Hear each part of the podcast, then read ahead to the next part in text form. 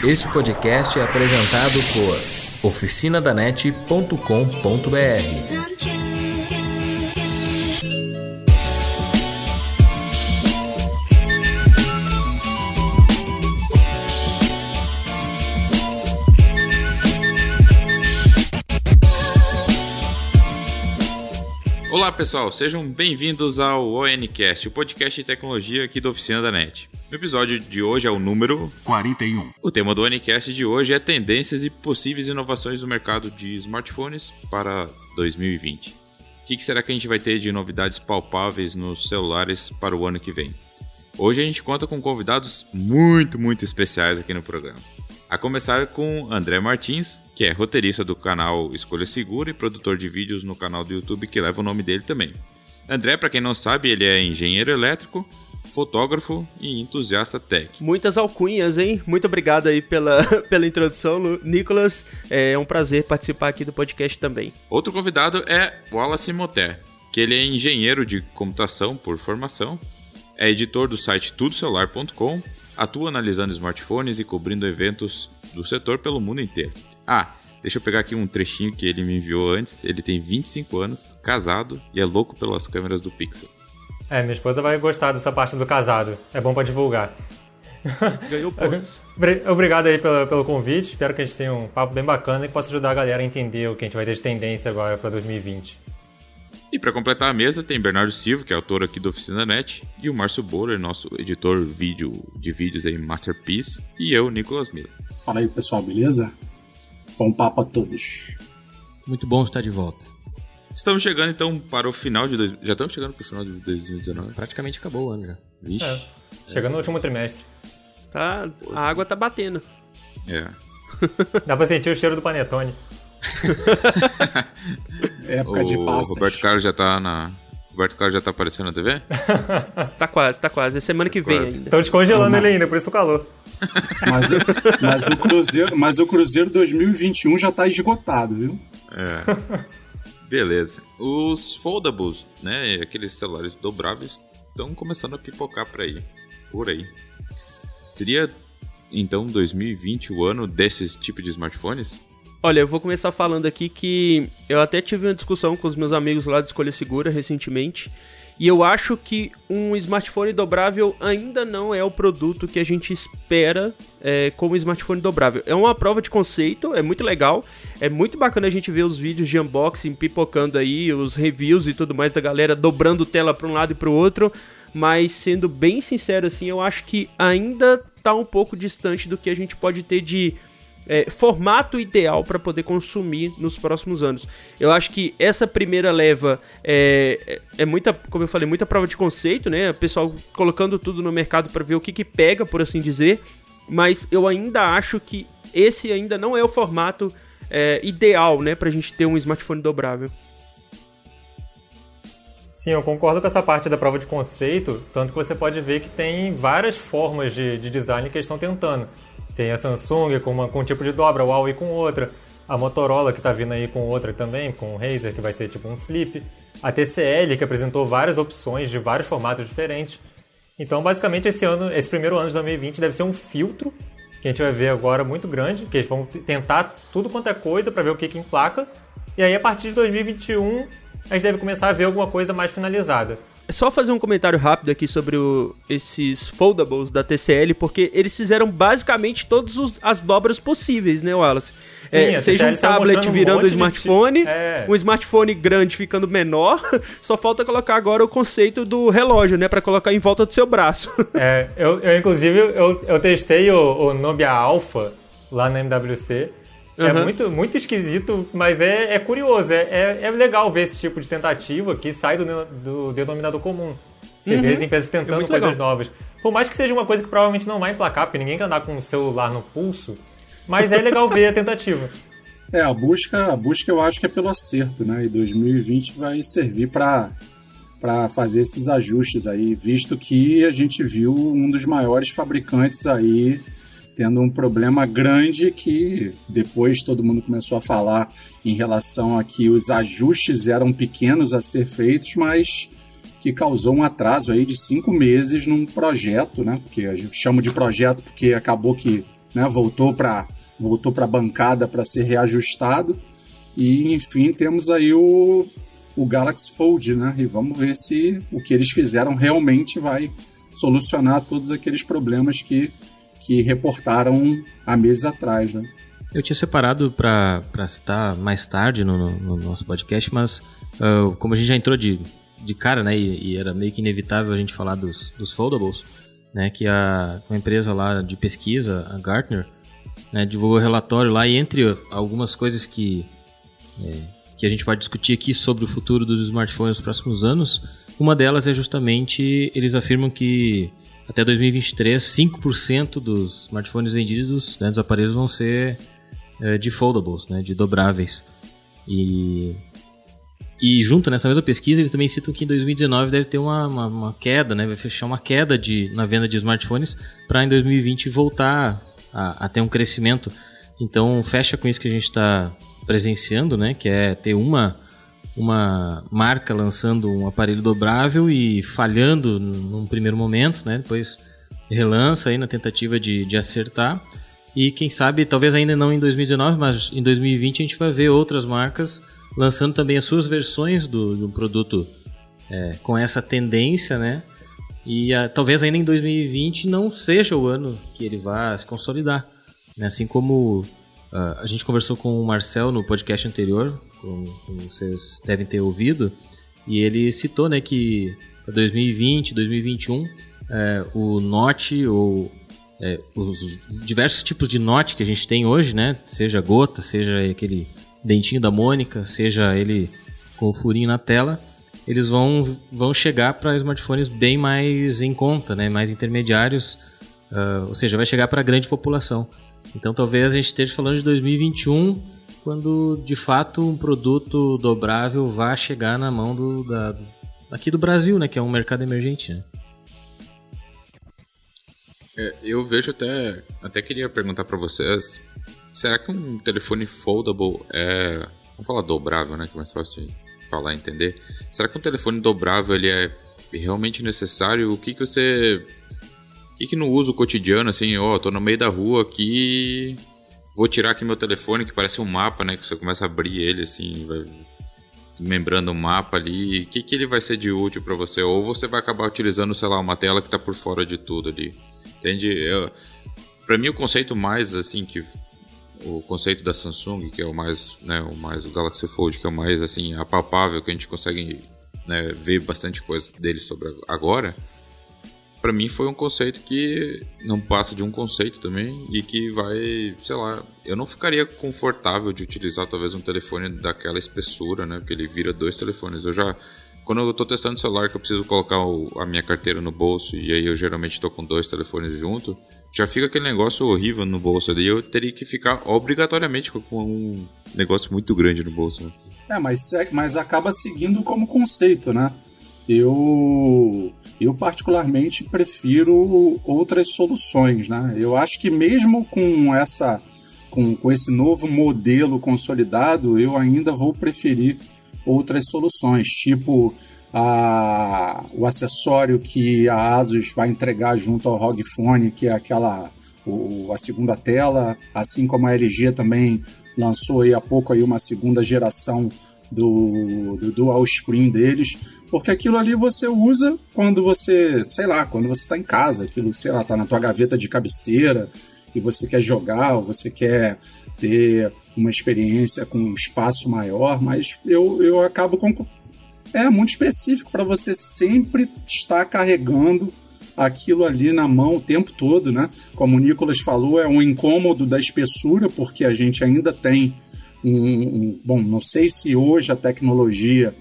É, isso é uma barreira para esse tipo de tecnologia, não conseguir entregar um dispositivo mais fino. Se eu não me engano, o da Huawei é mais fino, mas aí a gente tem uma solução com telas para o lado de fora, então aí já entra o caso de, de proteção, isso vai arranhar, isso não vai arranhar. Eu acho que tem, tem muito para amadurecer e tem muito também do lado da aceitação da, das pessoas, né, do consumidor no final da história.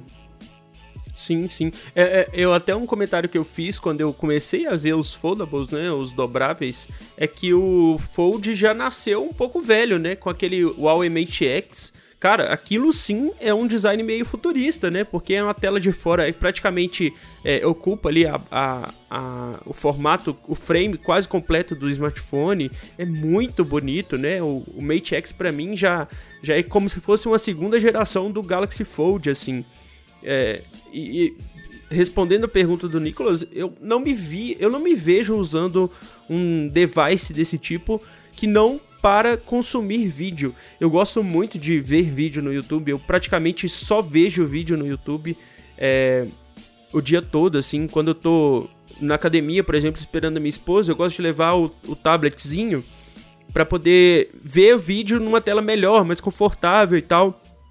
E o Fold, é, para mim se encaixa nesse cenário, assim, mas não no cenário do dia a dia, onde eu vou, sei lá, responder uma pessoa no WhatsApp, é, ver o Twitter, publicar uma foto no Instagram. Eu não me vejo usando um Galaxy Fold para tarefas que eu já faço hoje com um telefone normal, por assim dizer, né? No, no formato normal.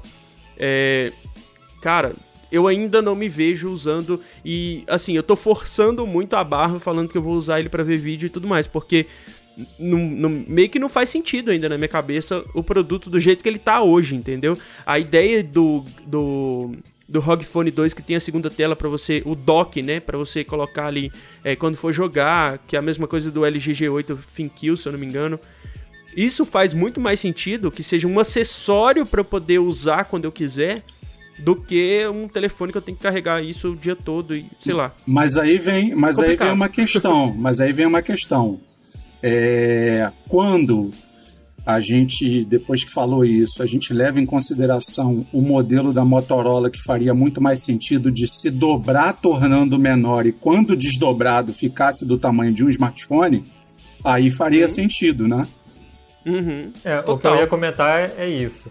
O Fold, assim como o próprio Mate X também, ele tem uma proposta mais de ser um tablet dobrável do que de ser um smartphone dobrável. Ele é um tablet, uhum. ele é uma tela enorme para você produzir, para você reproduzir conteúdo, para você assistir vídeo, para você jogar, que você consegue levar no bolso de uma forma minimamente confortável. Não é exatamente um smartphone dobrável. O smartphone seria mais o, o, a proposta do, do, do Razer novo, ou que a própria Samsung também deve lançar agora o W20 agora na, na China, que é sim um smartphone mais ou menos do mesmo tamanho que a gente tem hoje, que você dobra e coloca no bolso. Que uhum, aí voltaria uhum. os telefones flip de antigamente, mas usando a tecnologia da tela dobrável. É, mas uh, sei lá, você não não tá confortável o suficiente para estar tá com o smartphone hoje do jeito que ele tá no bolso? Será que aquele. Tudo bem, ele fica menor, né? Se você pegar. Não, eu acho que depende telef... muito. Igual você pega, por exemplo, um Galaxy Note 10 Plus da vida. Ele é gigantesco. Você pegar ele e dobrar na metade, ele vai ficar melhor de você colocar ele no bolso. Provavelmente. É, mas ele vai ficar o dobro de espessura, sim, ele, né? É, vai ele vai ficar tipo mais grosso, mas um cubo aí, mágico, assim. Sim, aí tem que ver questão de, de outras coisas, de como, de como otimizar a bateria para isso.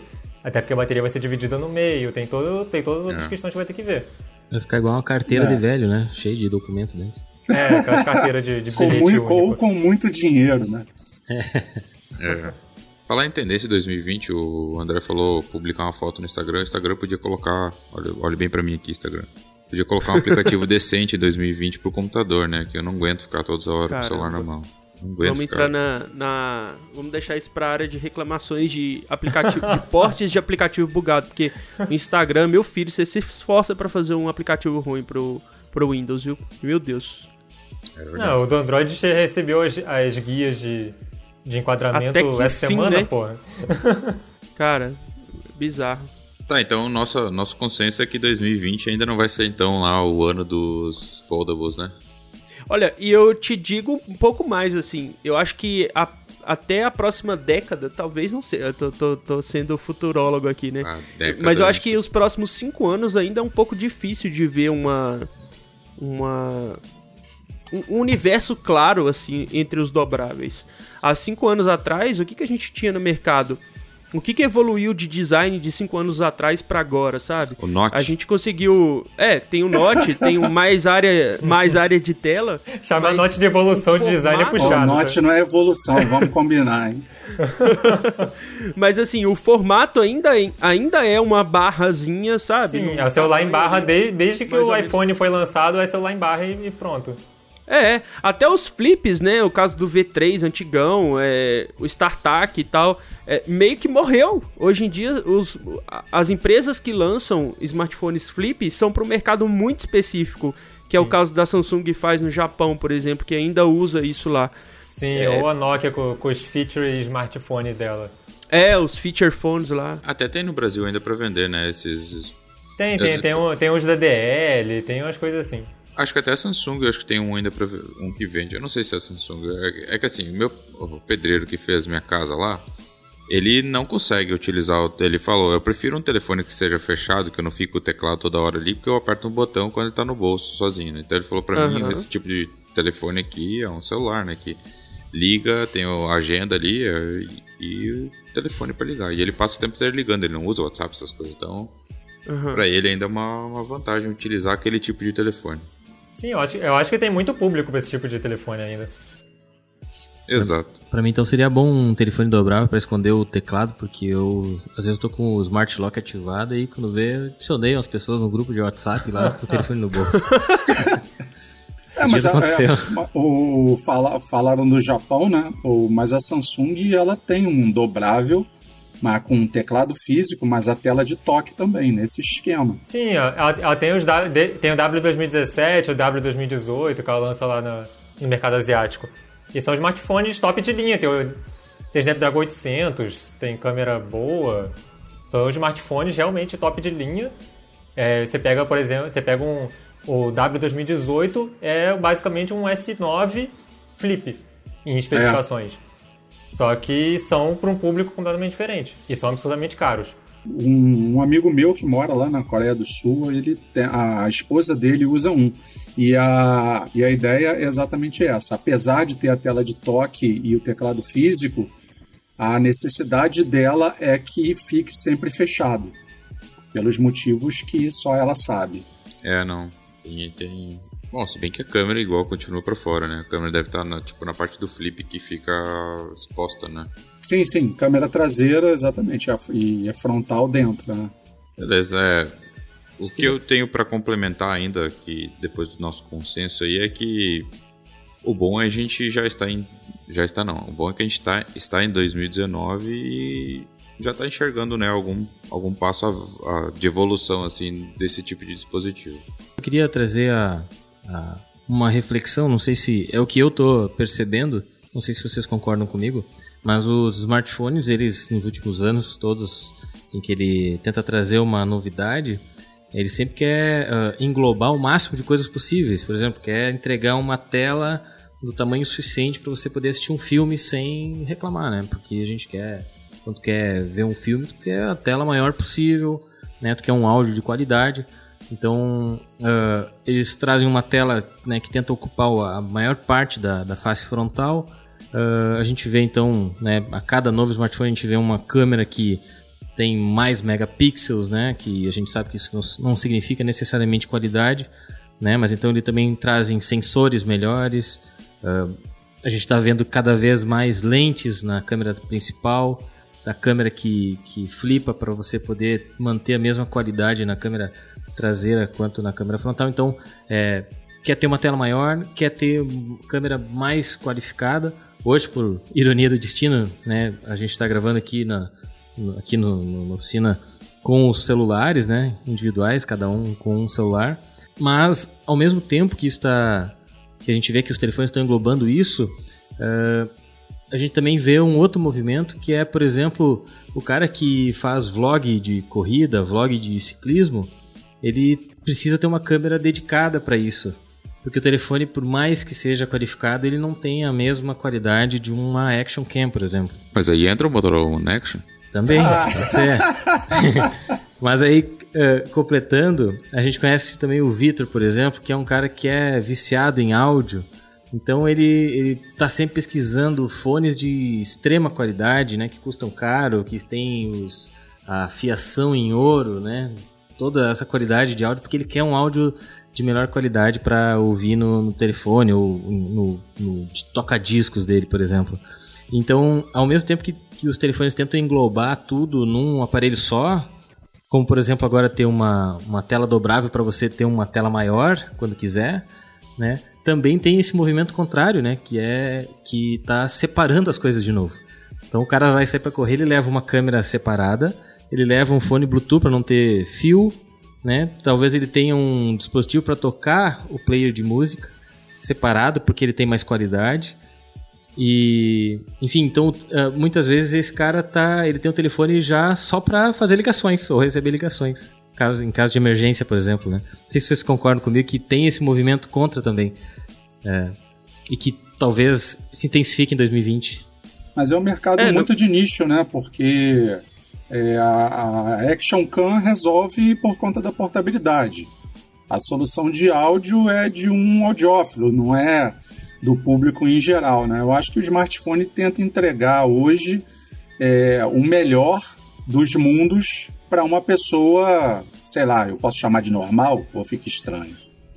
Eu, eu acho que o smartphone é para ser um é para ser um canivete suíço, né? É para ele fazer de um tudo de um, em um lugar só. Para você não precisar, justamente não precisar carregar um monte de coisa. Não vai ser uma ferramenta específica ou, ou da especialista. Ele não vai fazer nada extremamente bem como um produto específico para aquilo faria. Mas ele vai fazer Até porque tem linhas focadas em ser mais específica, né? Por exemplo, a linha Note da Samsung é para produtividade. O Zenfone 6 está chegando no mercado agora para ser o smartphone do produtor de conteúdo. É, o, a, a, a M, o M20, M30, M10 da Samsung é aquela linha baixo custo para ser vendida é, pela internet, né? Então tem os focos em cada linha, né? A própria linha One da, da Motorola mostra muito isso. Eles fizeram uhum. o One Vision para quem gosta de assistir coisas no celular e para tirar fotos noturnas. Fizeram o One Action para quem quer uma câmera de ação. Fizeram o, One Zoom para quem quer uma câmera de zoom. Eles uhum. estão especializando a linha em pontos específicos. Mas todos eles fazem o que os outros fazem de, de forma parecida. Do mesmo jeito, um né? Praticamente. Isso, só cada um tem um foco diferente. E, ajuda, uhum. e ajudando a concorrência a lançar um aparelho dizendo que tem tudo e dizendo para que você tem que escolher um. que é o que já aconteceu antes, né? É a história do pato, que nada voa e anda, mas não faz nada direito. É, pois é. Beleza, seguindo, seguindo então para a segunda, né? A segunda pergunta da nossa nosso, nossa pauta de hoje, e já mantendo aí o, o cenário de telas, a gente vai ter em 2020 câmeras frontais realmente funcionando abaixo da tela ou teremos mais câmeras giratórias? Hum, eu acho mais fácil investirem na câmera por baixo da tela. Tem muita patente sobre isso surgindo. É, tem muita. Eu acho que o próprio processo de fabricação deve ser mais simples que você tem menos peças envolvidas do que você aquele mecanismo giratório todo, ainda mais se for igual ao da Samsung do A80, que você além de ter o, o, a, o giratório, você tem um slide para poder subir ainda, acaba uhum. criando muita coisa que, que atrasa o processo de fabricação, torna mais complexo, torna mais caro e é mais peça para quebrar. Então eu acho que quanto mais simples for, melhor. Quanto menos coisa tiver ali, melhor. É, hoje a gente vê, por exemplo, no sensor de impressões digitais, que é com, com feixe de luz, geralmente a tela ali naquele lugar ela é, tem um buraco, né? Por baixo dela ali, ou sei lá, algum espelhamento ali, mas é uma camada mais né, menos grossa, digamos assim, naquilo ali. Seria também assim utilizado então para as câmeras frontais, isso? Isso, você, você, os pixels ali que ficam naquela frente, eles sumiriam, por assim dizer, você ia tirar foto, eles apareciam de novo no mesmo lugar. É por isso que só dá para se fazer isso atualmente com telas AMOLED. Em né? tela AMOLED. Isso, em tela AMOLED. É. Porque você consegue desligar o pixel, né? O preto é um pixel, é um conjunto de pixel desligado, né? Você consegue tratar cada pixel individualmente, ao invés de ter que tratar por painéis. A minha relutância em relação a isso é só em relação a preço de manutenção, porque já me incomoda o sensor de desbloqueio embaixo da tela porque a gente sabe que o preço de uma tela normal já é caro, né? Por exemplo, isso é um pro... vai problema, não é um problema, é uma característica que já vem lá do iPhone 5S, se eu não me engano, que se você tiver algum problema com Touch ID, você tem que trocar tela, Touch ID e uma não sei se você tem que trocar a placa toda, mas enfim, é, já é a, a, facilidade de reparação, de a reparabilidade, vai, a nota de reparabilidade já não é tão boa assim desde muitas gerações, né? É, cara, Galaxy, Galaxies, iPhones, todos esses smartphones premium não prezam muito pela, por serem fáceis de ser arrumado, né? A manutenção é cara se, se, se você precisa. Sim, é verdade. É, isso acaba, né? Quem participa dos grupos de vários, é, sei lá, eu tô tentando entrar em vários grupos aí de seja no Telegram, no Facebook lá, e, e, ainda há bastante reclamação de problemas em tela, né? Problemas que acontecem e podem acontecer com qualquer smartphone, mas realmente, sei lá, vai dar um problema numa tela que cada vez tem mais coisas, né? Se torna realmente muito mais caro fazer a manutenção disso. Até mesmo deixar cair no chão, né? Quebrou a tela, o que, que acontece quando você quebra uma tela que tem, sei lá, o sensor da câmera ou impressão digital junto? Essa, essa tela certamente não é o mesmo preço de uma tela comum, né? É, com certeza. Uhum. Eu acho que é mais fácil. É... Não é que é mais fácil, vai. É... Quando a gente fala de desenvolvimento de produto, nada é fácil. Mas eu vejo mais gente caminhando pro lado de ter uma tela, em, é, uma câmera embaixo da tela do que fazendo todo o mecanismo que a Asus desenvolveu para poder fazer o flip, que a Samsung desenvolveu para poder fazer aquele slide e troca de câmera. Aquilo é muito complicado do ponto de vista de engenharia aquilo é muito difícil de ser pensado e ser executado, porque não basta você fazer uma, uma unidade e colocar ela. Ah, olha aqui que bonito, que lindo que fica e tudo mais. O negócio é quando você coloca isso em produção, em, em escala, né? Em massa mesmo. É, por exemplo. A Asus, eu tava vendo uma live esses dias do Marcel comentando que é, o processo de fabricação, né, para poder montar aquelas peças do flip da câmera exigiram um tempo mais de, de trabalho mesmo na linha de produção, alguma coisa assim. Eu posso estar falando bobeira aqui, mas o que eu lembro disso é que é mais difícil implementar esse tipo de mudança na construção do, do equipamento do que somente colocar isso numa placa e embutir embaixo da tela que já meio que vem pronto de fábrica, né? É, são passos que nem todas as empresas estão dispostas a, a passar para poder entregar um produto premium e com um diferencial. Talvez o mais fácil é colocar, fazer dessa forma, né, de colocar a câmera embaixo da tela, porque ele vai garantir que o negócio está funcionando, enfim, em escala. É, ainda, ainda mais se você pega empresas como a Samsung, por exemplo. A demanda de uma produção da Samsung é na casa de dezenas de milhões de aparelhos. Como uhum. é que você vai fazer uma linha industrial com um mecanismo como o do Zenfone 6 para um aparelho da Samsung? Não tem como. Você vai atrasar toda a linha de produção, vai ficar extremamente caro, vai ficar trabalhoso, vai, vai, ficar, vai atrapalhar a logística, que vai ficar faltando é, unidade em determinados locais que não chega. Então, é meio, eles têm que. que esse, é, esse é muito do problema da, da Apple. Por que, que ela não muda drasticamente de um aparelho por outro? Porque não vai ter ninguém para suprir essa demanda. Se ela, se ela pega e mete uma tela sem note agora, não ia ter, não ia ter ninguém para produzir esse tipo de tela para ela porque a produção é muito, muito maior do que as outras fabricantes. Então tem todo, todo um ecossistema que tem que ser levado em conta, que eu acho que vai definir se, se eles vão adotar pelo flip da câmera ou pela câmera embaixo da tela. Então, e esse, esse, conjunto todo vai, vai, vai bater lá no preço, né? Se, se quando a gente fala de, de se tornar é, de chegar para a grande massa, a gente estava falando de telefones mais baratos, né? Essa, a, o próximo Moto G, por exemplo, né? A oitava geração do Moto G. É, será que ela vai. Se ele vem com uma câmera flip, certamente vai dar um salto de preço bem, bem alto, né? Então é muito mais sensato pensar que, que ela quer virar com uma câmera abaixo da tela que não tem esse, esse não vai ter esse, esse salto tão grande. Sim, você tem que olhar o que, que o mercado está provendo de forma com uma escala maior, que com a escala maior o preço vai cair e você consegue jogar seu produto mais barato. Bem, uh, isso já combina também com a próxima pergunta, que é: será que a gente vai ver ano que vem um celular 100% tela? Mas eu digo, tá, vai, 100 não, 95% de ocupação de tela, vai lá. Vai conseguir ver um smartphone que tenha realmente, seja not less Ou borderless.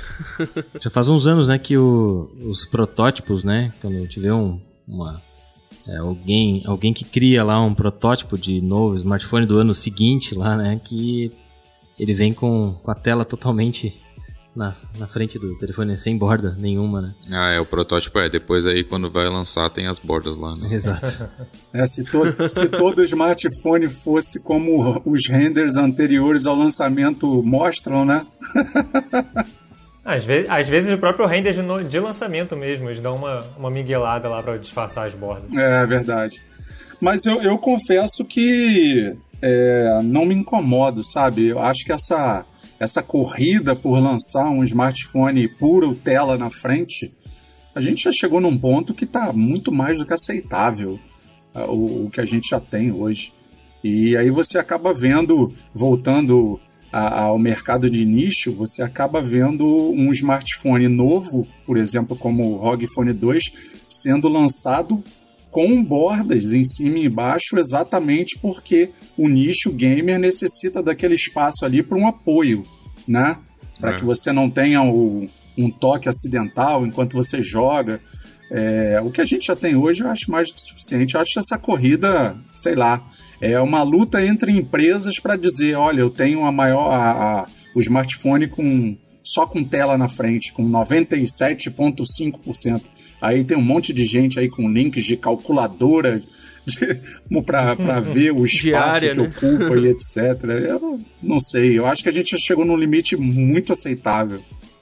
Olha, depois que eu usei o iPhone XS, iPhone 5 e recentemente o Mi 9T, é, cara, sendo bem sincero com vocês, já não vejo muita necessidade de ser mais do que isso. O Mi 9T tem aquela bordinha ali embaixo, né? É, claro, tem que ter a borda lateral também, porque a tela não é, é curvada nas laterais igual a linha Note, igual a linha S também. Mas eu acho que mais do que isso pode até afetar um pouco o uso, sabe? De ficar dando toque onde não deveria dar é, a solução que eles fizeram de colocar a câmera frontal naquele mecanismo motorizado é muito inteligente. No pop-up, é muito né? bacana. É, pop-up.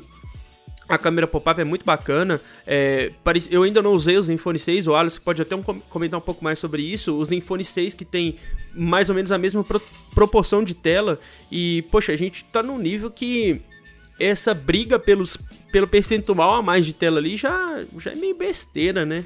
É, pois é, A gente não lida muito bem com isso. Vai, beleza, quanto mais tela, melhor, mas é, uma diferença é você ter um smartphone, sei lá, vamos pegar exemplos aqui de modelos, igual era o Moto G5, que tinha a proporção de tela 16 por 9, que tinham dois dedos de, de, de, borda em cima, dois dedos de borda embaixo e aquela tela ali no meio. Aí foi pra, pra geração. A gente chega hoje na geração do Moto G7 e, cara, tá muito legal. Mesmo com o notezinho de gota ali, é, você tá segurando praticamente só tela. Isso é Sim. é muito bacana. Verdade. É, eu acho que vai ter. Vão, vão ter empresas que, que vão exagerar, como a Vivo fez agora com o Nex 3, que tem que eles alegam que tem 98 pontos, não sei quanto. Só que eles fazem isso por quê? Porque a tela vai para as laterais. Aí você Sim. acaba voltando lá para trás para a época do S6 Edge, que tinha uma, uma pegada horrível, uhum. porque você não conseguia tudo, segurar tudo. o aparelho sem tocar na tela, era uma coisa é, bizarra. Você abria foi todos os aplicativos com a. Você abria todos Sim, os aplicativos era, era com a. Tudo com o lado da com, sua com mão. a parte de baixo lado... do dedão, né? É. Sim, era bizarro. E aí vão ter empresas que vão fazer isso, você vai acabar voltando no tempo ao invés de progredir.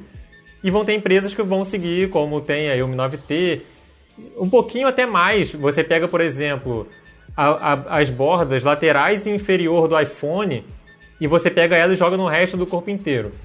Aquilo ali eu acho que é o suficiente que, que vai se tornar padrão a partir do ano que vem.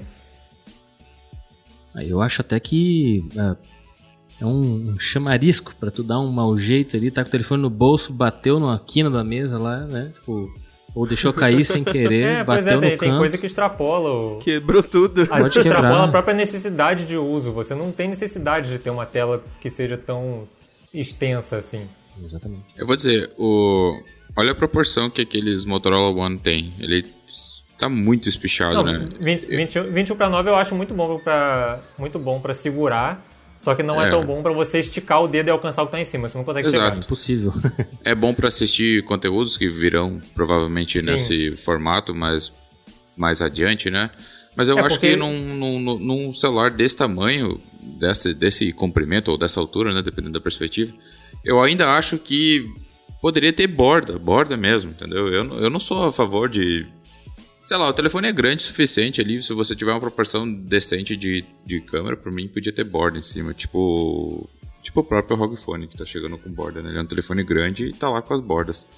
O mesmo, so, sobre a, a, proporção da tela em si, eu acho que demorou até para chegar ao 21 para 9, porque eles foram é igual o negócio da, que a gente falou da, dos mecanismos que tem que, que tem que ir adaptando o mercado. Tela, as telas 18 para 9, 19 para 9, 19,5 para 9 foram paliativos para fazer essa migração do 16 para 9 para o 21 para 9. Porque ninguém grava coisa em 18 para 9, em 19 para 9. Ou grava 16 para 9 ou grava 21 para 9. Então, quando você vai assistir algum conteúdo, ou está em 16 para 9 ou está em 21 para 9. Então, as telas, as telas, consequentemente, tem que ser nesses dois padrões. Aí você vai ter a borda, como é que vai pegar, ter uma pegada melhor ou não. Mas eu acho que a tela em si Agora vai ter essa, essa migração de todo o mercado para o 21 para 9. Todo mundo indo pro meu BL40 New Chocolate da LG antes do Android. Nossa. Eu me incomodaria menos com uma borda do que aquele aquela ponto na tela do Motorola One, One alguma coisa, qualquer um deles tem, ou até mesmo dos dos S10, sei lá, o S10. Acho que uma. Eu, eu uma... acho que é uma, uma bordinha em cima. Eu é. uso o Pixel 3, o 3A. Ele tem uma bordinha em cima, uma bordinha embaixo, tem um alto-falante duplo ali, tá show de bola pra mim, não tem, precisa mais do que isso não. E você nem, nem dá bola pra que ela existe, né? Não atrapalha na tela, tá ali a tela por completo, não tem, sei lá, um, uma informação debaixo daquele, daquela gota de alguma coisa. É, é, é, até bom que você coloca um sensor melhor de câmera, você coloca um alto-falante melhor. Tem todo. É. Ah, é Até a pegada para jogar é melhor, né? É, pois é, é, é você consegue segurar direito o celular quando tá na horizontal. É, é bonito, né? O telefone com uma, uma, tela inteira, né? Uma tela full. Sim, isso é, é bonito, é verdade. Realmente.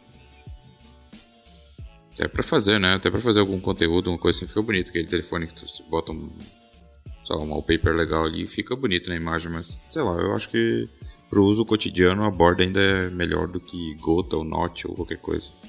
Uhum é aquela discussão de forma e função, né? A forma tem que caminhar junto com a função, senão não tem muito sentido ser muito bonito, só tela e tudo mais, sendo que a usabilidade é um saco. Você vai ficar tocando na tela indesejadamente toda hora, é, vai ser difícil de alcançar os menus superiores, enfim é, tem que caminhar junto, não adianta ser só bonito, não adianta ser só prático, tem que ser bonito e prático. É, esses telefones eu tenho mão pequena, né? Eu jamais conseguiria chegar de um lado ao outro com o dedo assim, fazendo aquele giro. É, né? acaba, acaba que até mesmo a One UI da Samsung começou a ser elogiada depois da mudança estética facilitando isso, né?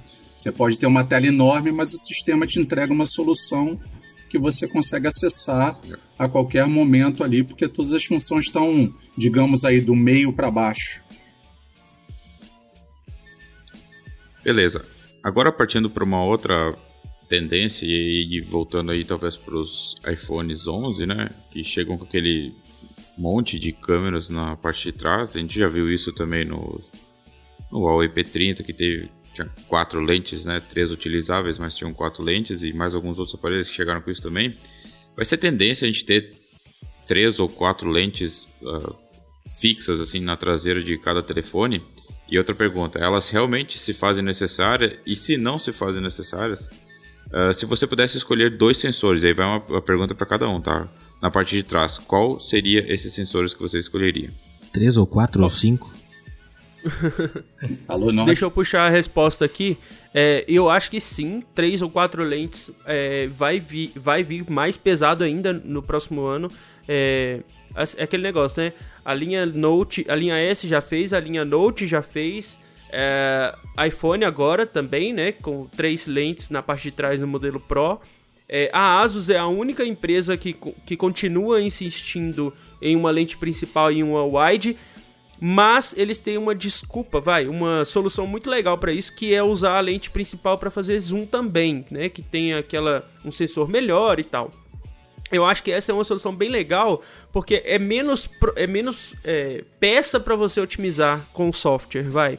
Porque ao invés de você ter três ou quatro lentes, você tem duas lentes que fazem a mesma coisa. É, no caso do Motorola One Zoom, por exemplo, você tem a lente ali wide, a, a, lente normal, quer dizer, a lente ultra wide, a lente de zoom e um outro sensor para poder fazer é, o reconhecimento de profundidade, né, para ajudar no modo, re, modo retrato e tudo mais. Talvez o próximo. Na verdade, eu até vi recentemente algum, algum rumor a respeito disso, mas o próximo Moto One pode ser o Moto One Macro. Que aí vai ter a lente normal, a lente de zoom, a lente ultra wide e uma lente para fazer fotografia macro, entendeu? Ou tirar uma dessas aí e colocar macro. É, eu acho que sim, é uma tendência para 2020. É, os smartphones com mais câmeras. Não que isso seja quanto mais câmera, mais qualidade, não é isso. Mas abre mais possibilidade de fotografia. É versatilidade, eu gosto né? Muito, a, a, versatilidade, exatamente. Eu acho muito da hora. E isso é desde o Zenfone. Eu uso o Zenfone no meu dia a dia e tudo mais. Eu, eu migro de um e outro, mas geralmente eu fico com o Zenfone. Mas desde o Zenfone 4, se eu não me engano, a lente wide é uma das que eu mais curto usar, cara. Porque eu tô ali, faço uma foto, mudo pra câmera wide, faço a mesma foto, é uma outra perspectiva, é uma outra visão que você tem, é muito bacana. É, é na época de lançamento do Zenfone Zoom, eu nem usava muito o Zenfone 3.1, né? Eu nem usava muito a lente de zoom, porque não faz muito sentido para mim, assim. Eu, não é o tipo de fotografia que eu curto fazer no celular. Então, o wide é, e lente principal, para mim, são as principais. Eu acho que elas... É, é aquele negócio, né? A gente tá falando de um smartphone que faz várias coisas, mas pensando para todo mundo, pode ser que nem, nem todo mundo curta. Por exemplo, eu, eu sempre falo da minha mãe, né? tipo, a minha mãe não vai usar é, dois, três, três lentes. Ela vai usar o wide e olhe lá, sabe? para fazer as fotos. Vai usar que é... abrir, né? Na hora que ela. É, vai usar que É, na hora que abriu a câmera ali, bateu a foto e pronto. A foto tá registrada ali, o momento que ela quer registrar e é isso. É... E cara, se eu tivesse que escolher dois sensores, seria o normal e o wide. O ultra wide. Para mim, não precisa mais que isso não. O Moto One Action tá tão bacaninha com aquela câmera que gra... é uma pena a câmera de ação, né? A ultra wide não, não fazer, fazer foto também. É. Mas você tem que, tipo, habilitar o vídeo pra, ela, pra conseguir fazer uma foto. Mas é tão bacaninha, cara. Você segurar o telefone ali no formato normal, né?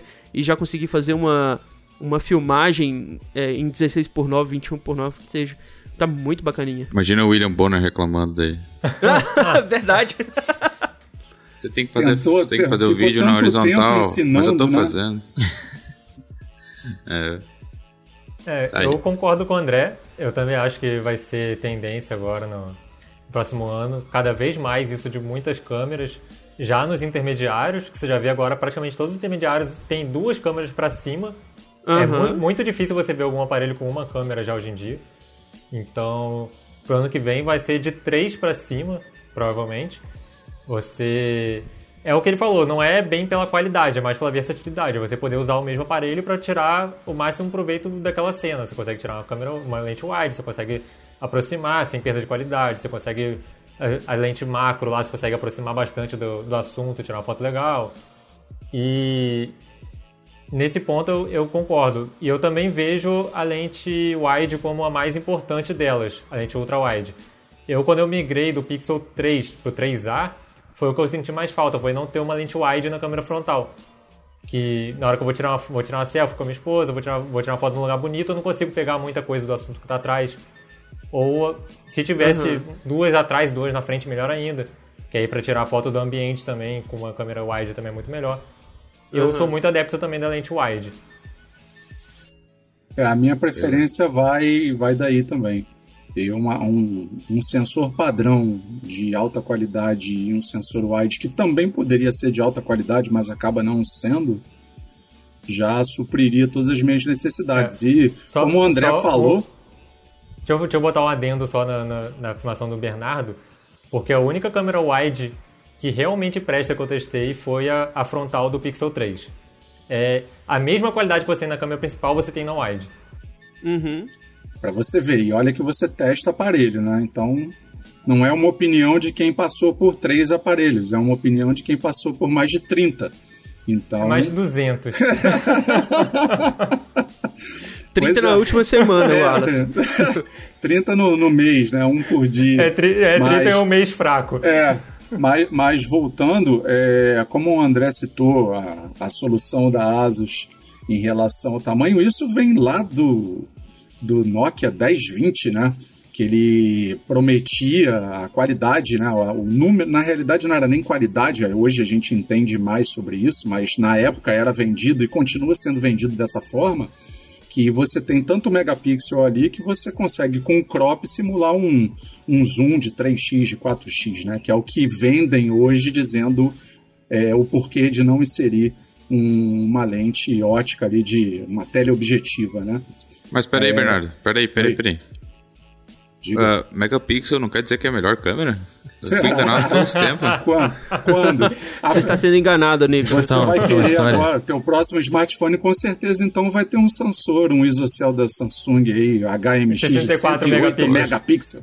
Deixa eu contar uma historinha. Uma vez a, uma amiga da minha mãe ia pro Paraguai, né, na, isso anos atrás, né?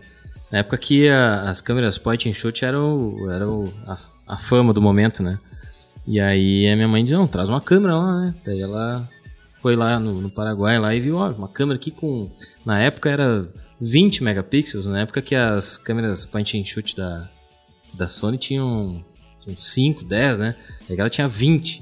Daí não, traz isso aí, meu Deus do céu, muito boa a câmera. Aí, meu Deus, era a coisa mais horrível, parecia um AVGA, sabe? Qualidade 130 pixels. E, e, foi comprada pelo, pelo nome, entendeu? Todo mundo achava que quanto mais megapixels significava uma qualidade melhor da foto, né? É, aquele, aqueles MP, um monte de coisa que tinha antigamente, que é. tinha Nossa, câmera interpolada, cara. que era uhum. VGA, interpolava para 8 megapixels, e ficava uma coisa bizarra. Era muito estranho aqui. É, mas só, só um complementando, só complementando a questão da, das duas câmeras, a, a normal e a wide, como sendo é, preferência, na minha opinião, e acabou sendo aí do André e do Wallace, eu acho que a grande questão hoje é o que o software consegue entregar. Porque antes a gente tinha essas lentes, por exemplo, numa gravação de vídeo, a gente não conseguia trocar entre elas. Hoje a gente consegue, a gente vê isso no G8, a gente vê isso no Note 10, a gente vê isso nos novos iPhones, que, né, só que a galera, quando escutou isso do iPhone, parece que né? descobriram a roda, mas enfim, é, eu acho que essa solução do, do software, conseguir medir a exposição, fazer tudo com que essa passada, essa troca de uma lente para outra é, consiga ser natural e para quem está vendo, é, imagine que aquilo ali nunca e tinha sido trocado de lente e a gente tem isso funcionando hoje, eu acho que o software é que acaba mandando nessa nessa, independente da quantidade de lentes, né, de, de câmeras, o software acaba mandando com que ele consegue entregar para gente, né, como solução aí de fotografia e de vídeo, né? É, sem dúvida, né, que ainda a gente vê aí, não é à toa que o pessoal fica instalando Gcam aí em tudo que é lugar, né, instala até no, no na garrafinha de água Gcam. É, o que, que eu vou dizer? Eu também concordo que a wide seja a mais necessária, até porque se você vai pegar uma câmera zoom e não for, sei lá, a zoom do Huawei P30 Pro ou de algum outro aí que faz, sei lá, zoom de 5 vezes ótico ou ideias na híbrido ali, um zoom de duas vezes faz sentido algum, né? Faz. Sim, você tem... você tem muito pouco, você tem uma aproximação real muito, muito pequena, você não. É, se você tiver um sensor, um sensor bom. É, é uma, né, é uma coisa que pelo, pelo próprio zoom digital você não ia ter tanto, tanto Exato. Assim. Se tu dar um passo para frente já fechou. Exato, então sei lá, a menos que você consiga ter um zoom aí muito grande, não faz diferença nenhuma ter um zoom de duas vezes, né? E a lente wide a gente consegue, sei lá, pelo menos ter uma ampliação da, do cenário, né, da cena e consegue capturar mais informação, que é uma coisa útil. E que nem o Bernardo estava falando sobre a alternância entre câmeras durante o vídeo, não é uma coisa muito fácil de fazer, né? Porque a câmera tem que conseguir calcular toda a luz que está tendo num sensor, e geralmente os sensores são diferentes, e aí a abertura é diferente também, então tem vários processos aí que precisam ser né, pré pré-carregados para o outro sensor para não dar um, um baque na hora de trocar. Né? automática ali. É. Eu também vou concordar com o que todo mundo falou. Gosto muito da, do resultado de uma lente wide, né? Pra, tanto para selfie quanto para uma foto de um local que você está visitando, né? Gosto muito desse é, desse efeito, né? De tipo um olho de peixe, né? Não é tão puxado assim quanto uma uma fisheye de verdade. Uh, e a lente principal simplesmente pelo modo automático ali, né? Você puxa ali, tira foto do jeito que você quiser. E não sei se seria necessário, mas eu gosto bastante do modo retrato, embora não, não tenha tirado tantas fotos assim nesse modo ultimamente. Na verdade, queria trazer uma. É, perguntar para vocês se vocês também concordam comigo nesse sentido. Que deu uma esfriada, né? O modo manual das câmeras, né? Uma época que... É porque o modo automático já tá tão bom também, né? É. Que meio que descarta a necessidade de você conhecer sobre fotografia e aplicar o modo Pro. Exato, volta, visão, né? volta naquela de você fazer. Ele reconhece a cena que você tá. E aí ele já vai adaptando a câmera, você não precisa abrir as configurações para poder mexer. Exato, volta naquela que a gente tá falando do telefone englobar tudo, né? Tipo, ele já automaticamente ele vai, vai reconhecer o melhor modo de câmera para você ali, né? Mas eu lembro que quando começaram, né, os primeiros, eu lembro do, do se não me engano, acho que o G, o, o LG G7, né? O G6 também tinha. Mas, bah, era bem legal de brincar, né? Mas hoje é tudo muito automático, né? Puxou e já sai funcionando. Mas acho que então, é que, só pra completar. É isso que a maioria, da, a maioria da galera quer, né? Eles querem tirar do bolso e tirar foto. Ninguém quer ficar configurando câmera. Exato, exato. Embora tenha situações, por exemplo, você vai pegar o pôr do sol, né? Nem sempre. Às vezes tu pode dar uma aquela boost ali na, na saturação, no, no balanço de branco, enfim, para melhorar um pouquinho mais a. Eu gosto de fotos saturadas. Jogar no Cheio de charme. HDR no máximo.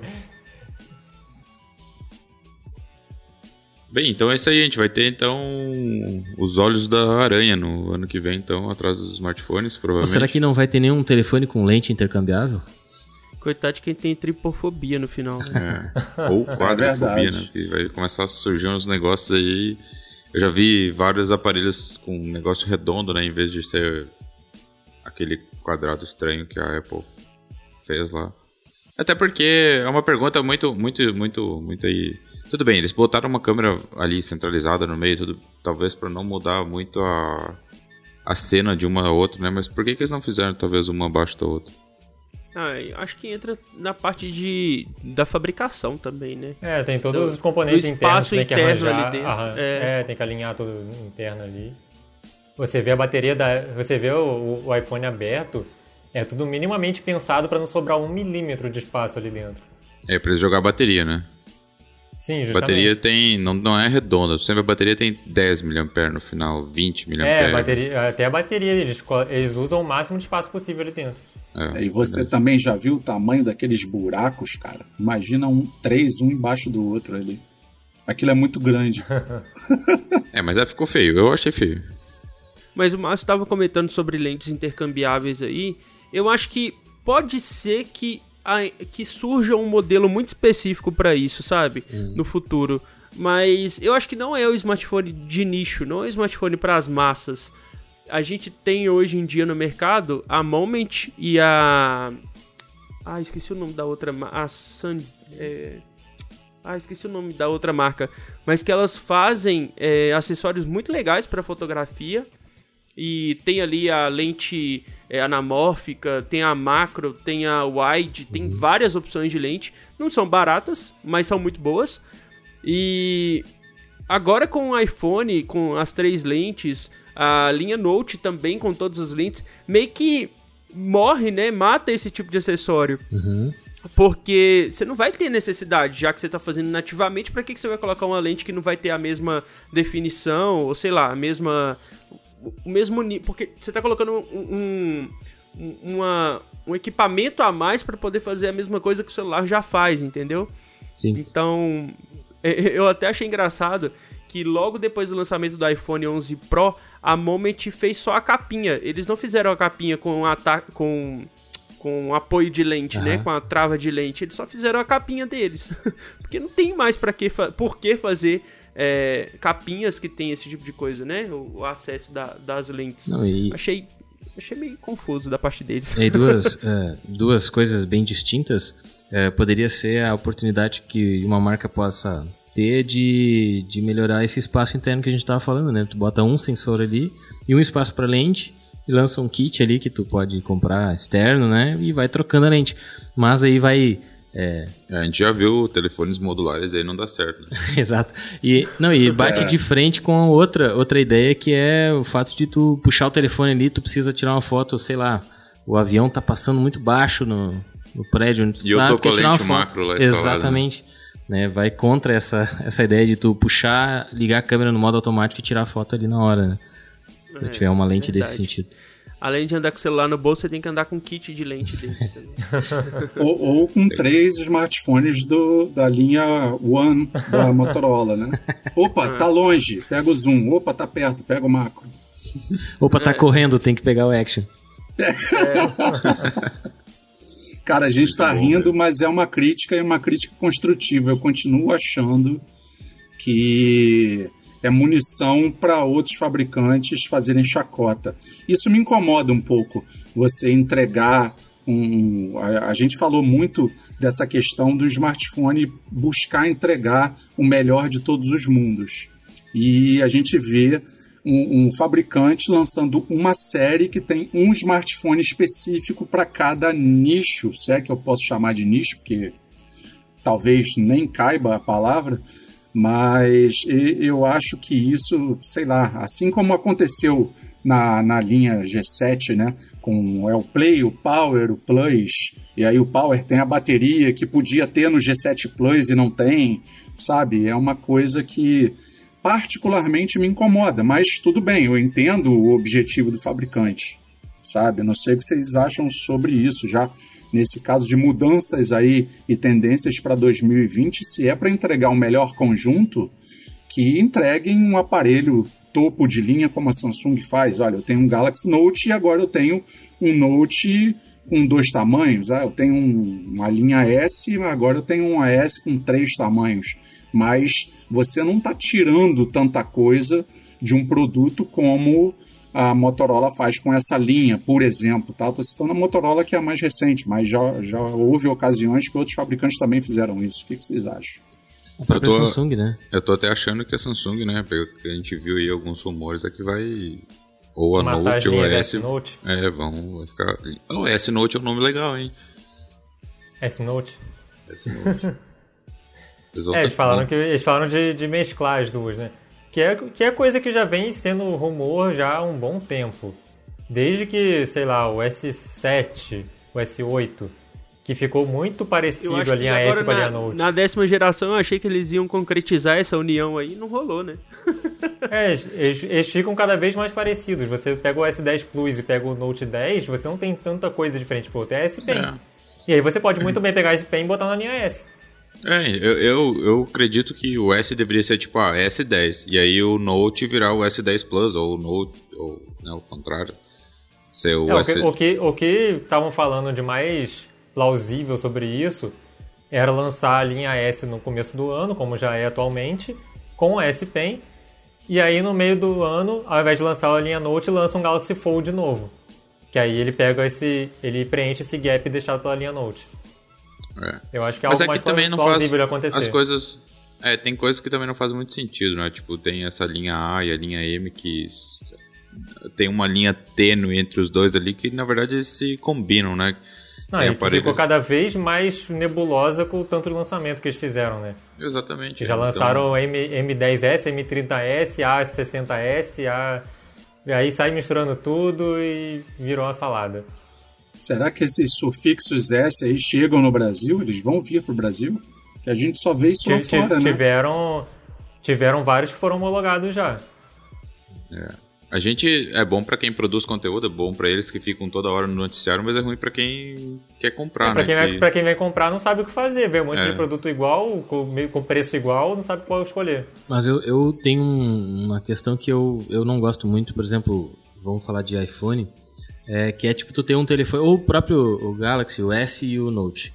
Uh, digamos que tu tenha dois telefones, dois modelos distintos, e eu sou um cara que gosta da tela menor, eu gosto de ter uma pegada melhor no telefone, né? Não gosto daquele grandão. Só que se eu quero ter o telefone menor, eu tenho que abrir mão de alguma coisa que o que tem a tela maior uh, disponibiliza, entende? Eu preferiria que tivesse uma opção, tipo, um iPhone Pro ou um Galaxy S10 Plus ou S10, que tenha a opção com simplesmente que a única diferença seja a tela, por exemplo, né? Eu tem, acho que a gente só viu bateria, isso né? até hoje foi na linha Sony, né? Do, nos Sonys, né? Nos compactos da Sony, né? É. Porque a... Que inclusive morreu e só se fala em outra coisa, né? é, pois é. Ô louco. Se Deus eu tenho. Amém. Mas eu tava pesquisando pra, pra gente conversar hoje e né, na, naquelas projeções lá de smartphones, lá citava a Sony também, né? Possível novo lançamento da Sony. Não no Brasil, né? eu lembro que quando a gente fazia review da, de smartphones da Sony, que a gente sempre, eu sempre reclamava, né, que era eles faziam lançamentos a cada seis meses, né?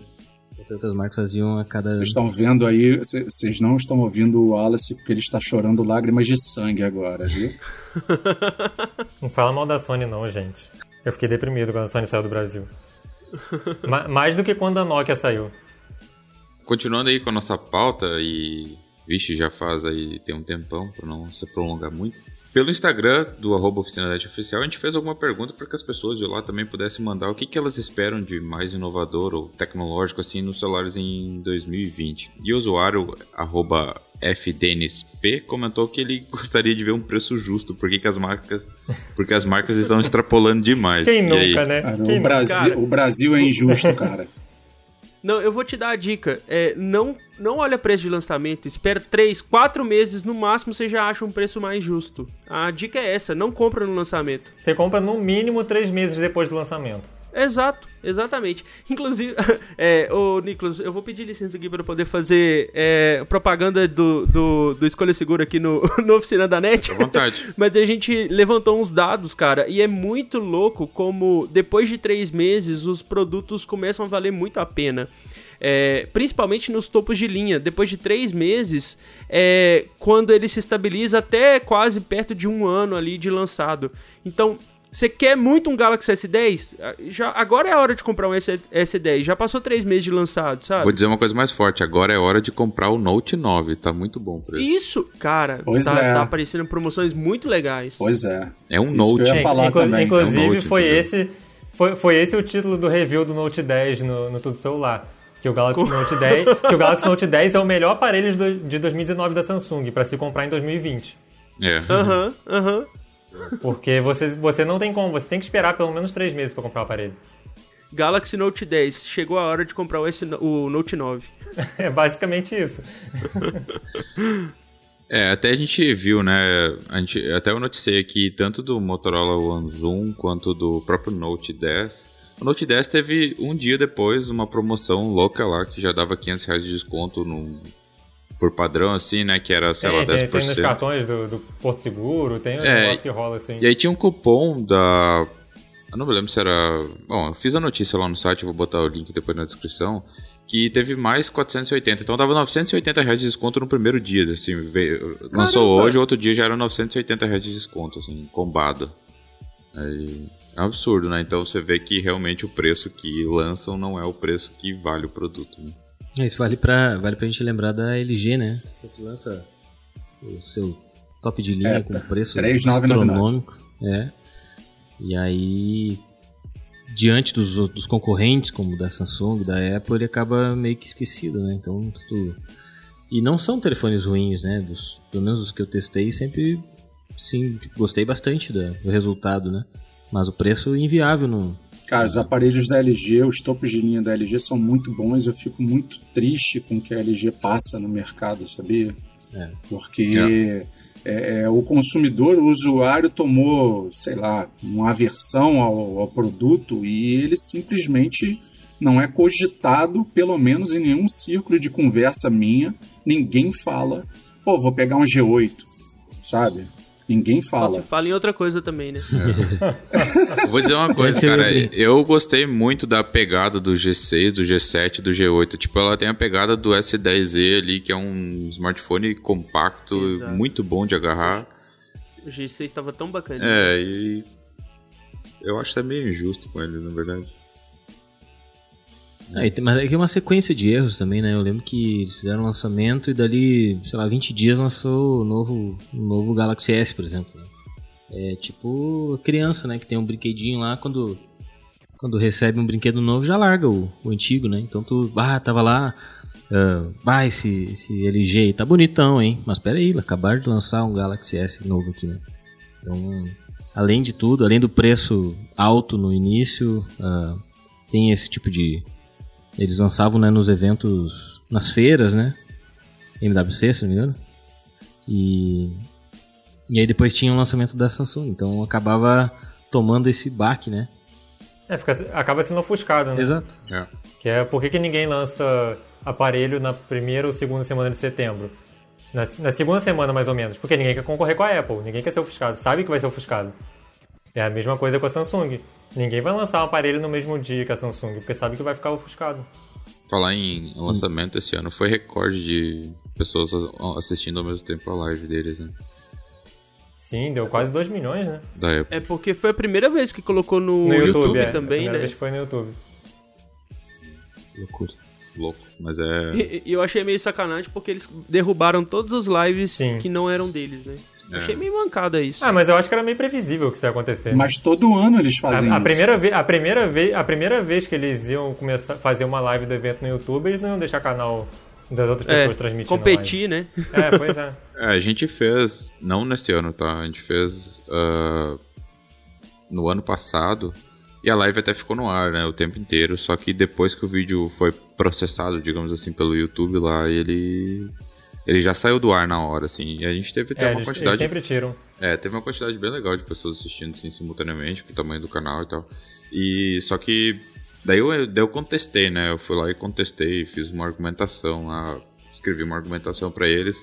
O vídeo ficou no ar, ficou fora do ar cinco dias e depois voltou. Daí, daí tipo, deu nada de acesso depois porque não, né, não fazia sentido mais acesso. É, porque é live de, uhum. de lançamento. É, mas aí, enfim, tava. Até, até a hora que terminou o processamento lá, ele tava. Tinha, dado, tinha bastante gente assistindo e tal. E aí esse ano esse ano a gente não gravou porque a gente tava gravando o podcast, né? A gente não fez live porque tinha uma entrevista com o Marcel e, graças a Deus, até senão ia cair, né? Aí o pessoal tá migrando para outras plataformas agora para fazer a transmissão, né? E bem provável que ano que vem ou os próximos lançamentos vão começar a cortar nas outras plataformas também.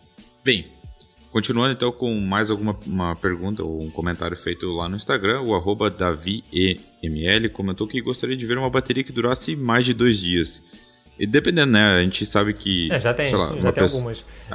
é, uma pessoa que utiliza, sei lá, não muito, muito telefone, um aparelho com 5.000 mAh, a bateria vai durar aí 3 dias, né? Mas se é uma Sim. pessoa que usa muito forte o aparelho, até a 5.000 mAh, assim, chega no final do dia, né? Quase Sim. esgotada. Mas aí a gente vai ter em 2020 uma bateria que dure mais de dois dias para uso moderado e intenso? eu acho que a gente não precisa esperar tanto. É, eu tô puxando aqui de novo, mais uma vez, para falar do Zenfone 6. Até parece que eu sou esse fanboy todo aí da ASUS. Vendido. Mas, cara, 5.000 mAh de bateria num topo de linha, né? Num Snapdragon 855 com muita RAM, uma tela legal e tal. É, tô ansioso para ver como vai se comportar, porque é, é até um negócio interessante, porque o Zenfone 3.1 também tinha 5.000 mAh de bateria e proporcionalmente aos modelos é, que tinham também bateria e tudo mais, é, quando eu tô falando proporcionalmente rende, é o seguinte, legal, né? o mesmo tempo de tela para 3.000 mAh não é proporcional ao tempo de tela que o Zenfone 3.1 conseguia com 5.000 mAh, entendeu? É, era para conseguir um pouco mais, mas mesmo assim já era uma marca muito boa. É, eu tô ansioso para ver o que a Asus está fazendo com o Zenfone 6, porque dependendo de como isso se desenrolar, vai ser o smartphone com melhor bateria do ano, né? Não, eu acho, eu acho que entre os top de linha, sim. Entre os top de linha que eu peguei até então com melhor bateria foram o P30 Pro, que é o, o melhor. E logo abaixo dele o OnePlus 7 Pro e o, o, M, o Mi 9T Pro da Xiaomi. Uhum, então é o top 3 de autonomia de bateria entre os flagships. Todos os três conseguem chegar em um dia de uso intenso tranquilo e em dois dias de uso moderado. Uhum. E isso para um top de linha é muita coisa. Então eu acho que sim, ano que vem a gente vai ter intermediários premium e se bobear até top de linha com, com dois, três dias de bateria. E passa mais pela otimização, acho, do que necessariamente pela quantidade né, da, de bateria. Sim, né? É. Isso. Sim. Até o, até o caso que ele falou do Zoom aí. O Zenfone 3.1 tinha muito mais bateria do que o Moto Z, que o Moto Z Play, que era o concorrente dele, e o Moto Z Play rendia quase a mesma coisa na, fora da tomada. Exato. É, e o nada garante que aquele telefone que foi lançado lá com 18 mil mAh. Nossa senhora. Aquela laje, ele dura, ele dura só uns 5 dias a bateria. Se ele não explodir antes. o usuário também, o arroba marcosantônio015, ele gostaria de ver mais telas 4K em smartphones. 4K. Pra quê? É, e aí eu me pergunto, é, se faz necessário ter uma tela mais que Full ou Quad HD em um smartphone?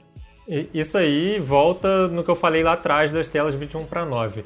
O 4K é para as gravações o que o 21 para 9 é para reprodução. Você não faz muito sentido ter a tela em QHD. Isso foi inventado só porque eles não conseguiam botar uma tela 4K em celular. Porque ficava muito caro ou porque não tinha produção suficiente para isso. Então, eu acho que sim, deve, ter, deve aparecer mais tela 4K a partir do momento que elas ficarem baratas. Porque tela QHD não, não. Ninguém grava em QHD. As pessoas ou gravam em Full HD ou gravam em 4K. Então eu acho que é meio que o, o, a proporção aí. Você deve ter sim muito mais tela. A Sony é praticamente sozinha nisso, em tela 4K para celular.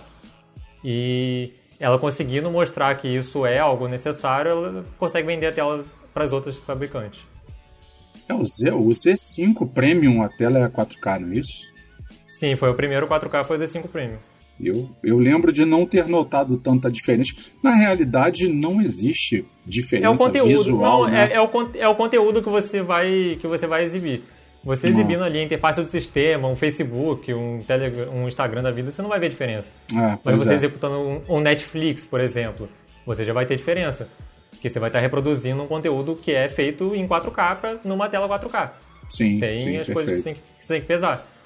É, assim, eu não vejo muita vantagem em ter uma tela 4K no smartphone, até porque vai consumir bateria pra caramba, né? É muito mais pixel pra você poder energizar e fazer tudo. Eu acho muito mais vantajoso você ter uma boa definição de imagem. É, e resolução não significa definição, não, defi não significa qualidade. É, não, é mesma, tela... não é a mesma coisa que os megapixels da câmera lá. Pô, mais é, uma vez fui tapeado. Quanto mais megapixel, melhor, né? fui tapeado de novo. Mas assim, eu acho que ter uma tela Super AMOLED bem equilibrada, com cores legais, igual a linha Note tem, a linha S também da Samsung tem, do que uma tela 4K que não tem uma definição de cor legal, é só resolução pela resolução, não vale muito ah, a e pena. Vi, assim. e, visto, e visto ainda que esses dois smartphones que você citou, eles têm a tela 2K, que é o Quad HD, mas todos uhum. eles têm a opção para que você utilize em Full HD. E te digo mais, tem a tela 2K e eu só uso em Full HD. Pois é. Eles vêm por é. padrão é. em Full HD, inclusive. Você tem que habilitar para ele fazer em, em, HD. Isso que eu ia falar. Além de tudo, eles vêm com em Full HD por padrão. Se você não mexer lá, é. você nunca vai utilizar o Quad Sim. HD ou qualquer outra coisa. Sim. É isso aí. Vocês preferem então um display AMOLED ao IPS? Eu prefiro é, IPS. É, é difícil. Porque, assim, é ao mesmo tempo que eu acho o AMOLED muito legal por conta de os pretos mais pretos, aquela coisa toda, eu não vejo a mesma acuracidade. Como é que eu vou.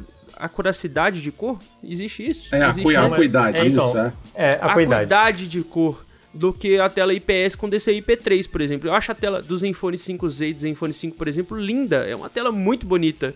É, mas ao mesmo tempo eu fico naquela, poxa, a do Galaxy S9, do Note 9, do S10, do Note 10 tem um, uma, uma vivacidade assim na hora que ela tá ligada tão bacana que não, é, eu, então, eu, fico, eu fico no eu, meio do caminho. Eu não eu vou, eu vou ter que Eu vou ter que discordar um pouco do André, porque, por exemplo, você pega quais são as telas mais fiéis do mercado atualmente. São a do Galaxy Note 10 Plus. Ah, é, isso. É, isso é, é comprovado que a tela dele é a tela com maior fidelidade de cores do mercado. E é uma AMOLED. É. Então, a questão não é, não é se é AMOLED ou se é IPS, é o quão boa é essa tela AMOLED ou IPS. Você tem telas IPS muito boas que, e tem telas AMOLED muito ruins. Então, é, é igual a tela AMOLED da Mi 9 SE da Xiaomi. Não é lá essas coisas, né? Tem, é legal, mas não é lá essas coisas. A, a Motorola foi uma que sempre usou telas AMOLED bem ruins. A Asus é. desistiu de usar AMOLED na tela do, dos aparelhos dela porque ela só usou painéis ruins. Uhum. Então, tem casos e casos. Você tem IPS muito boas e tem AMOLED muito boas. Mas a melhor tela do mercado atualmente e já há alguns anos é a AMOLED, que sempre é a da Samsung. Eu concordo com a sua discordância, Wallace. Eu concordo em discordar. É verdade. É, essa, essa discussão já fez mais sentido num, num passado distante, né? Sim, hoje em dia tá muito pareio. Agora então, chegando mais ao final do programa, eu gostaria de cada um, que cada um de vocês né, escolhesse alguma tecnologia que gostaria de ver nos smartphones de 2020, também de, aproveita aí para deixar a sua mensagem final. Ó, eu vou começar falando que para 2020 eu desejo que todos os smartphones tenham resistência IP68.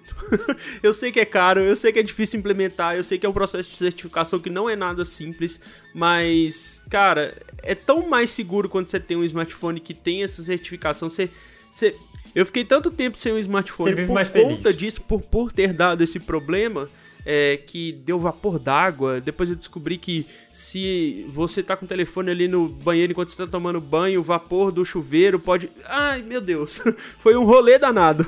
E é o que eu desejo para 2020. Eu sei que eu não vou ser, que eu não vou ser atendido no meu desejo, porque linhas intermediárias e de entrada dificilmente vão ter isso mas é o que eu gostaria muito é, que tivesse, assim, para todas as linhas, porque é um negócio muito da hora. Depois que você tem um smartphone com isso, é difícil voltar para um que não tenha. Esse negócio do, ban do banho tem muita gente que, que tem medo até com IP68, né? Tem medo de pegar esse o vapor, amolece a, a cola, essas coisas todas. Né? Eu, eu queria para 2020 uma preocupação maior por parte das fabricantes com relação ao software de câmera dos aparelhos. Não o software em si, mas sobre o processamento de imagem. Que, e, em especial, em especial no, nos aparelhos mais intermediários e mais básicos. Quando você pega um aparelho top de linha, você tem uma câmera sensacional. Você desce coisa pouca de preço, você já tem uma câmera muito pior. Então, eu acho, eu acho que um cuidado. Eu, eu falo, eu, tô, eu vou falar de novo do, do Pixel, que eu estou usando o Pixel 3A desde o começo do ano.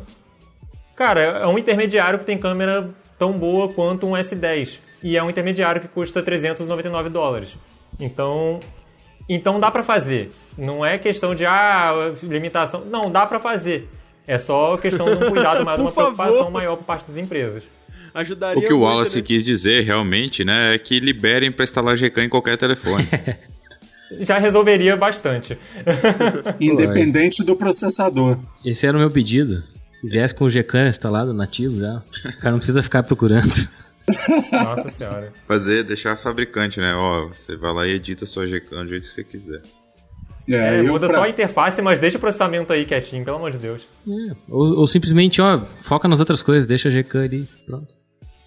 Pois é, ainda a gente já falou até no, no meio desse, desse podcast sobre, e para mim em 2020 eu acho que seria interessante, até aproveitando esse gancho do Wallace falar sobre câmeras e cuidado com pós-processamento e tudo mais, é, todo mundo aqui concordou em relação a, a ter dois sensores, né, o principal e o wide. Eu gostaria muito que dessem muita atenção aos sensores wide. É isso aí que eu espero para 2020. Em especial em ambiente de baixa luz, a qualidade ainda está bem meia boca. Bem, bem, é, bem é. meia boca. É, eu também, é, nos testes que eu fiz ultimamente aqui, a lente wide, né, de todos os aparelhos que chegaram aqui, vai tirar uma foto à noite, é terrível, ela fica completamente pixelizada, né, não tem, a mesma, não tem o mesmo processamento, a mesma qualidade Sim, de imagem perde, que... Perde, perde cor, perde é. nitidez, perde tudo. Mas então, vocês não acham que isso também é uma corrida entre fabricantes meio que, sei lá, desnecessária? Afinal de contas, se tá à noite, você não quer clarear aquela aquela foto, né? Você está você tá tirando a essência da foto que é registrar o momento. A Gcam transforma noite em dia, então você não tem mais. Você está registrando a informação totalmente manipulada ali. Não, não é bem clarear. Eu não diria clarear, eu diria pelo menos dar um, um tratamento melhor no ruído e na nitidez e na fidelidade de cores das fotos. Você, você perde muito. As fotos ficam opacas, ficam sem, sem nitidez e ficam com muito ruído. Aí você dá, dá uma melhorada nisso no processamento. É fazer o que a GK faz, né?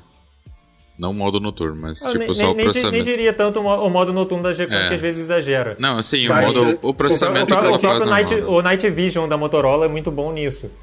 Eu acho que da- das fabricantes, tir- tirando, tirando o Google, eu acho que a Motorola foi que conseguiu entender melhor como funciona o modo noturno. Eu gosto muito Que do o Night, P30 o Night Pro, o Vision modo do noturno Vision é dele. muito bom.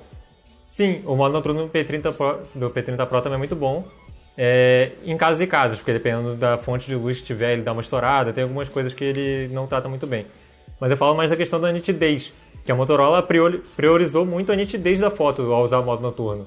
E eu acho que isso é uma coisa muito importante. É, eu tive algum problema com, sei lá, com o One Vision, por exemplo, quando realmente era muito escuro, mas aí é visível, né, que tá num ambiente realmente escuro e aí a nitidez que ele foi aplicada nas fotos, assim, ficou, tipo, muito nítido. Parece que quando você aplica, sabe, a, a barrinha aquele- lá do Photoshop lá, que você pega o Sharping assim. e joga no máximo, lá. Aham. é isso aí que aconteceu. É, é, As pessoas confundem às vezes também o, o modo noturno com o modo visão noturna, né? Não É, é, o pessoal quer que, que seja aquela, aquele óculos de raio-x. Né? É. tirar uma foto dentro de uma verdinho. dentro de uma gruta sem uma fonte de luz, que é uma, uma foto normal, né? Não Eu existe. que é que sai de dia, né? Eu queria. Mas, mas em um, por exemplo, eu faço. meu filho fica dormindo às vezes lá na, na cama e aí tá. Assim, tem luz, né? No, pra olho nu tá bom de vi- visualizar, enfim. Mas a câmera de celular não consegue pegar tão bem.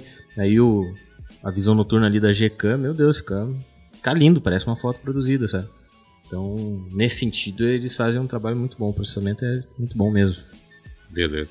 E eu, a minha, a minha dica mesmo era realmente que tivesse um, uma liberdade maior aí, né, no processamento das imagens para as fotos ficarem melhor mesmo, né? Não, não sei por que tá é ter essa limitação assim, né? É, a gente sempre quer mais, né? Se você for olhar uma foto de hoje e comparar com a do ano passado, né? Ela já tem bastante diferença. E se você pegar uma foto de 2017 e comparar com 2018, também vai ter bastante diferença. Né? Sim. É, a evolução das câmeras está vindo bastante forte. A minha dica é que as fabricantes tinham que pensar um pouco mais em como eu posso usar meus telefones sem utilizar uma capa de proteção. Eu odeio capa Quem de sabe? proteção. Eu odeio o Quem sabe o também, Gorilla nossa Glass Mas aí 8. tu quer uma tela infinita, É. quer uma tela infinita, quer um telefone fino, Você, Que é o, Vidro. Você quer o gorila. dre- o- É, exatamente, isso que eu ia falar. Agora, agora você que está assistindo ou escutando esse podcast ou assistindo pelo YouTube, faz o seguinte: pega o teu telefone, mas em cima de uma mesa, uma superfície, né, que não vai deixar ele cair, tira a capa dele Não e é? agarra ele com a mão. Parece e você vai dizer, meu Deus do céu, ele tem razão sem a capinha, que não é essas mesmo? capas são terríveis. o telefone fica tão bom de pegar ele né, direto assim. Eu concordo. Exato. Olha só que incrível. É incrível, é, pois é. Você tem outra sensação tátil na mão, é... é... é, eu odeio, cara. Não, e, e não é só a capa, né? E não é só a capa. Eu, eu geralmente, quando eu compro o smartphone, eu sou um cara que posso dizer que tenho toque. Geralmente, quando eu compro, eu já comprei uma case e já comprei duas películas. E depois que eu aplico a primeira película, passa um tempo, assim, uns meses, eu tiro ela e uso o smartphone sem a película. Cara, parece que eu tô tirando da caixa o, o smartphone. É impressionante também. É o material, né? Deixa de ser vidro e passa a ser um plástico, alguma coisa assim, né? Sem Pô, é transparente. Eu não- eu não não era nem- pra eu dar não uso nem diferença. capa nem Um vidro, é, igual o Wallace falou, um vidro com acabamento diferente que Pois enfim, é. não é o do que a gente coloca no vidro. Pois Ou é, outro vidro com a camada extra por cima. É. É, dá muita diferença também a película. Mas Sobre a, a capinha, a gente tá falando mais para proteção, essa capinha que vem junto, né? Mas tu vai pensar, né? Existe um mercado enorme de capinhas com bichinhos e. Que transforma o celular num tablet Exato. tão que grande. Muda completamente o formato do telefone, tu tem que botar numa bolsa em vez Eu de pensei botar no- nisso no bolso. agora, o né? Nicolas, de verdade. Aí É um, que tá, tipo, essa é uma o outra mercado questão. de capinhas Os- os para dobráveis os lá. foldables, Como é que vai ser a pros- capinha pros dos dobráveis, vai dobráveis? ser, Isso é outra, nossa, imenso. Vai ser de AMOLED também. É, muita área pra você colocar coisas, né? Nossa, é verdade, né? Muito esquisito. É meia capinha, né? É, é vai, ser, vai, ser, é, vai ser tipo as capinhas pro, pro A80, que tem um buraco na, na capa para poder vazar a câmera. É. é, vai, ser, vai ser só um bumper que é só Flip, nas laterais. Flipa e gira, é. É só um bumper, é flip e gira. Vai ser um bumper só aqui pegando as laterais. Então tá, pessoal, acho que isso aí eu gostaria realmente de agradecer vocês por terem participado aqui do nosso bate-papo, né? Acho que ficou bem legal. Realmente ficou um bate-papo assim interessante sobre o que, que a gente pensa, o que, que teoricamente vai surgir ou que não vai surgir, né? E mais uma vez, então, gostaria de agradecer, deixar aí um espacinho para vocês darem um adeus aí e até os próximos episódios do ONCast. Ó, eu queria agradecer muito o convite. É a primeira vez que eu gravo podcasts que não para o Escolha Segura e fiquei muito feliz com isso. muito obrigado, Nicolas, pelo convite. É um prazer vir aqui conversar, bater papo. É, tô aí, se precisar de que eu venha aqui encher linguiça, que alguém falta e precisa de alguém para poder é, ficar aqui no podcast, pode me chamar de novo, que vai ser um prazer. e é isso, um grande abraço para vocês. É, se quiserem me acompanhar no Instagram, acompanha lá André Underline Deré com H no final. E é isso. Um abraço para todo mundo e até mais. Falou! Valeu, eu queria agradecer também o convite. Diferente do André aí, nem pro, pro TC a gente não grava podcast ainda. Então, é o meu primeiro podcast, ponto, é, que eu gravo. Então, eu queria agradecer o convite, a oportunidade. Espero poder ter ajudado a elucidar em algumas coisas. E precisando, estamos sempre à disposição. Então é isso, galera. Bernardo aqui. Até o próximo ONCast. Tchau, tchau. Isso aí também. Obrigado pela companhia e até o próximo episódio. Então tá, pessoal. O... As redes sociais do pessoal que participou aqui, de todo mundo, vai estar tá no post ou também na descrição desse podcast. No GC no vídeo também. No GC no vídeo, na descrição do vídeo do YouTube. Então, se vocês quiserem acompanhar o pessoal aí, só chegar aí nas descrições que vai estar tá tudo por aí. Grande abraço então, até o próximo Manicast. Valeu, tchau.